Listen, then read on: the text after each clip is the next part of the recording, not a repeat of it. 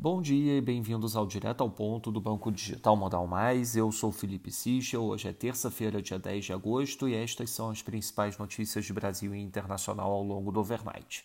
Começando pelo Brasil, em relação aos precatórios, o governo enviou a PEC para o Congresso. Conforme antecipado pelo Estadão, há mudança no cálculo de correção das dívidas, medida que também é destinada a abrir mais espaço no teto de gastos.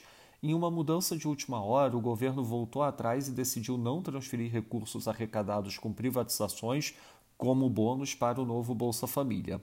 O Ministério da Economia realizará hoje uma coletiva sobre a nova PEC às nove e meia da manhã. De toda forma, o presidente da Câmara, Arthur Lira, já antecipou mudanças no texto proposto pelo governo. Especificamente sobre o novo Bolsa Família, o valor relata um incremento de 17 bi de reais em relação ao custo do programa atual.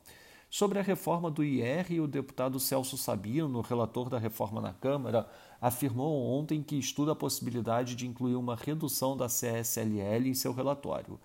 A redução do imposto seria uma forma de responder às resistências de estados e municípios à proposta. Estamos realizando desde ontem, no final do dia, uma agenda em Brasília com parlamentares da base governista e da oposição para avaliar o avanço das pautas no legislativo.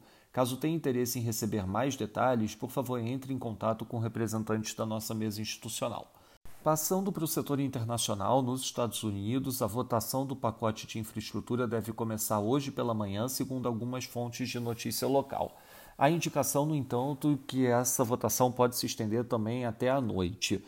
Na Alemanha, o ZIL Survey mostra a leitura de 29,3, abaixo do esperado 30, a parte do Outlook fica em 40,4, abaixo do esperado 56,7. Na China, o China Daily afirma que não há necessidade do PIBOC adicionar liquidez no curto prazo e o país registra o maior número de contaminações desde 20 de janeiro, com 143 novos casos de Covid.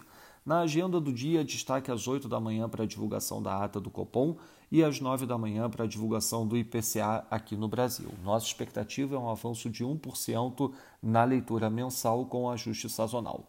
Às 11 da manhã teremos uma aparição da Master do Fed.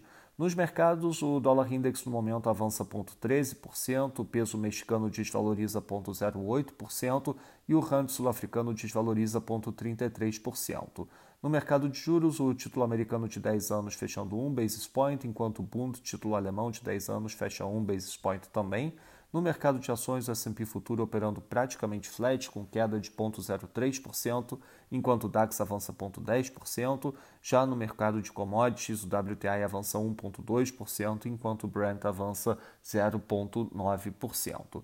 Essas foram as principais notícias do overnight. Um bom dia a todos. Até o nosso próximo podcast direto ao ponto do Banco Digital Modal Mais amanhã.